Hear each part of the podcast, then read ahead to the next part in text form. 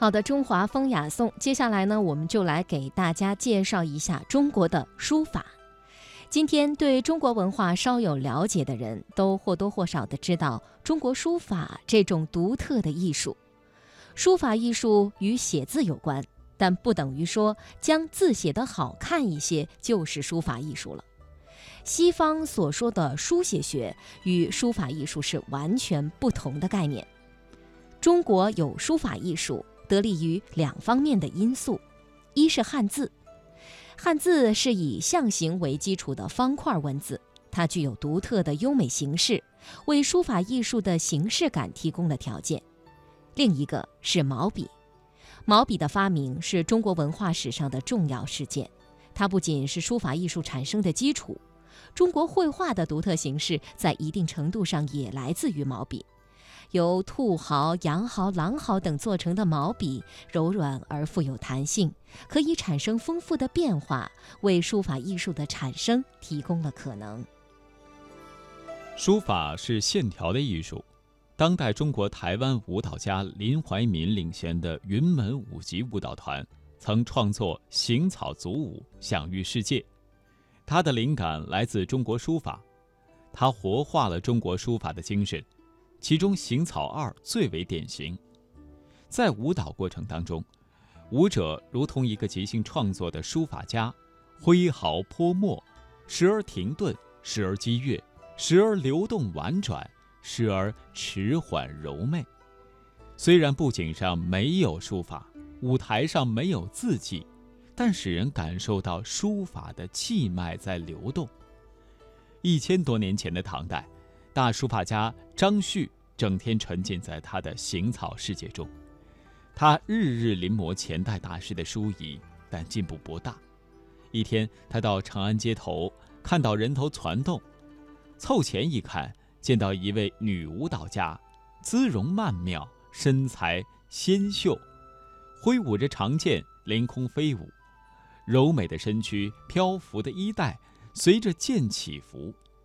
舞蹈家的身体、长剑和外在的世界几乎合为一体，她就是京城著名的舞蹈家公孙大娘。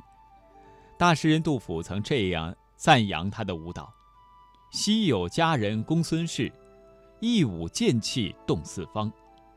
观者如山色沮丧，天地为之久低昂。”张旭看得如醉如痴，从中悟出了书法妙道。从此书艺大进。一个是当代舞蹈家在书法当中得到舞的智慧，一个是古代书法家从舞蹈中得到书法的启发。它说明书法和舞蹈有共通的因素，这共通的因素就是无影无形又无处不在的内在气脉。书法以流动的气脉为灵魂。有的人说，看中国书法。就像看太极拳，拳手以悠游回环的节奏，在茫茫虚空之中舞出一条流动的线。中国书法所说的一笔书，就是这一内在线条或者叫气脉而言的。一笔书，不是说一笔写成，笔与笔不间断地连在一起，而是一气相随，一气相连。外在的笔迹可以切断，但内在的气脉不能断。内在的气脉断了，就没有了生机。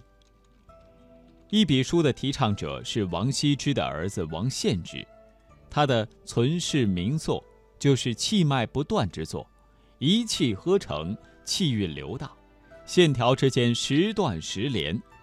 当我们看到这样的作品，不知不觉当中，也会被它的内在线条所抓住。中国书法反对有一种叫墨珠的说法，笔法。所谓的墨珠呢，是由于墨太浓，比例太弱，笔画太肥，臃肿的样子，那就是没有将线条的活力展现出来，内在流动的气脉没有了。中国人认为世界万物生生不息，充满了活力。书法应该有活泼的韵味，书法家要尽一切可能创造动感，表现世界万物的生机活趣。学习书法的人都知道一句格言：“书法如兵法。”学书法就如学兵，呃，如学用兵布阵。王羲之教学生的时候，就拿来兵法一一解说他对笔画的理解。兵法当中有一个概念叫“势”，就是势力的“势”。孙子兵法当中说：“积水之急，至于漂石者，是也；治鸟之急，至于毁折者，节也。是故善者战，善战者，其势险，其节短。势如箭弩，节如发机。湍急的水流向下奔驰。”它的力量可以将石头飘起来，这是因为水有势。巨大的猛禽迅速的搏击，以至于能捕杀到飞禽走兽，这是因为蓄了势。所以用兵的人要善于造成剑拔弩张、一触即发的态势。书法也是如此，也要有剑拔弩张之势，似动而非动，将发而未发。运万钧之力，等待最佳时机。势是一种内在的力量，书法在形式上努力造成内在的不平衡，在不平衡中产生冲突，形式内部厮杀起来，使力量最大化。势其实就是一种张力形式。中国书论中有一个比喻很形象，他说：“书法之妙，要像狡兔抱害。”将奔未迟，那一只兔子突然受到惊吓，正准备奔跑，但还没有奔跑。这就是刚才那句话的意思。书法呀，要把这一瞬间的妙处表现出来，因为这样的瞬间将动未动是最有张力的空间，具有最大的势。蔡邕是东汉著名书法家，他书法学的过程很苦，久久不得法。白天练习，晚上思索。一天想着想着，进入梦乡，梦中偶遇到一位神人，向他传授一本秘籍。打开一看，上面只有两个字：疾病的“疾”和青色的“色”。这个带有神秘色彩的故事，表达了人们对这对概念的重视。疾形容用笔之畅快，色形容用笔之迟慢。急色互动，笔有飞动之势，又要有顿挫之功。如骏马从高山飞奔而下，忽然打住，马首高昂，嘶鸣不已；又如大河中急流直下，忽然前面有巨石挡住去路，湍急的河水冲击巨石，浊浪滔天，声震百里。书法就要有骏马飞奔、积水漂石的气势。在北京故宫博物院养心殿中，有个三希堂，乾隆皇帝把他最喜欢的三件书法作品藏在这里，认为他们是稀世珍宝，所以命名为三希堂。在呃这三件宝贝分别是王羲之的《快雪时晴帖》，王献之的《中秋帖》和王洵的《博远帖》。其中，王羲之和王献之是父子俩，被称为二王。他们的书法被视为书法艺术的最高典范之一。前人用“娇若游龙”评析评价王羲之的书法，就像一条蛟龙在婉转游动，风流潇洒。王羲之的《兰亭集序》这件中国书法的无上瑰宝，最能体现这一特点。这篇《兰亭集序》是王羲之为一个诗集所做的序言。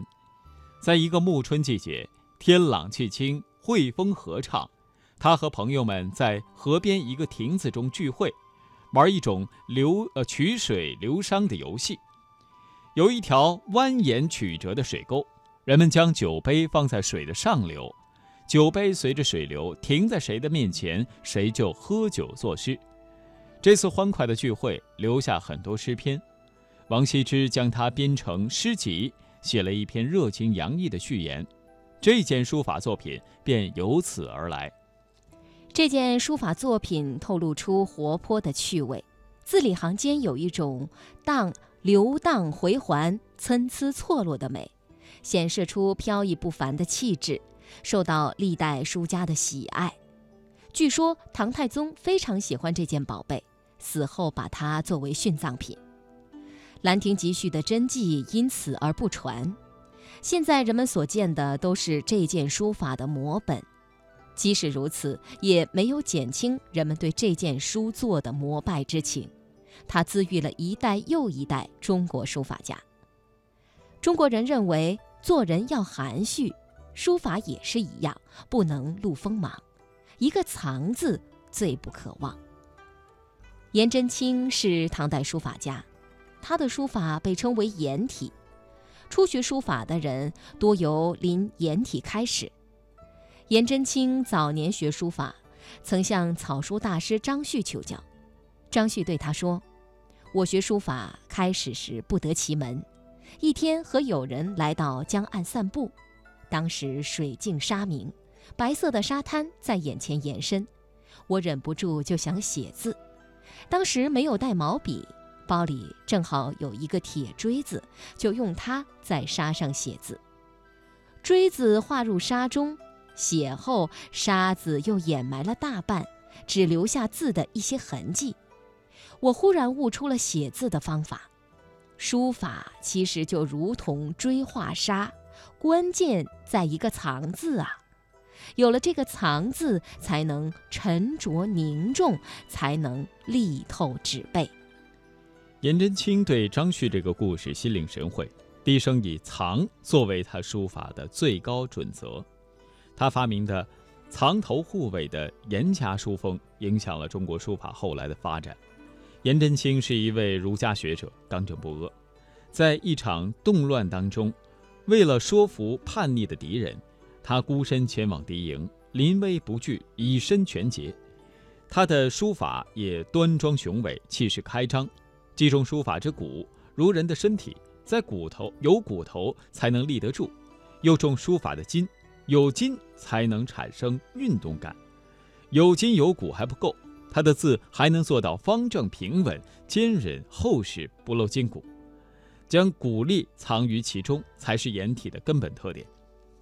外露的笔法，力量外显，没有内蕴，也就是所谓的劣品。书品如人品。书法是人格境界的体现，中国人是通过书法修身养性的。儒家美学追求温柔敦厚，要委婉含蓄，外柔而内刚，笔底有，呃有相关的内涵，但是表面上却不能够露出一点痕迹。颜真卿晚年名作《颜家庙碑》充分体现了藏的特点，此碑气势博大，又含而不露。庄严肃穆，那反映了颜体的最高成就。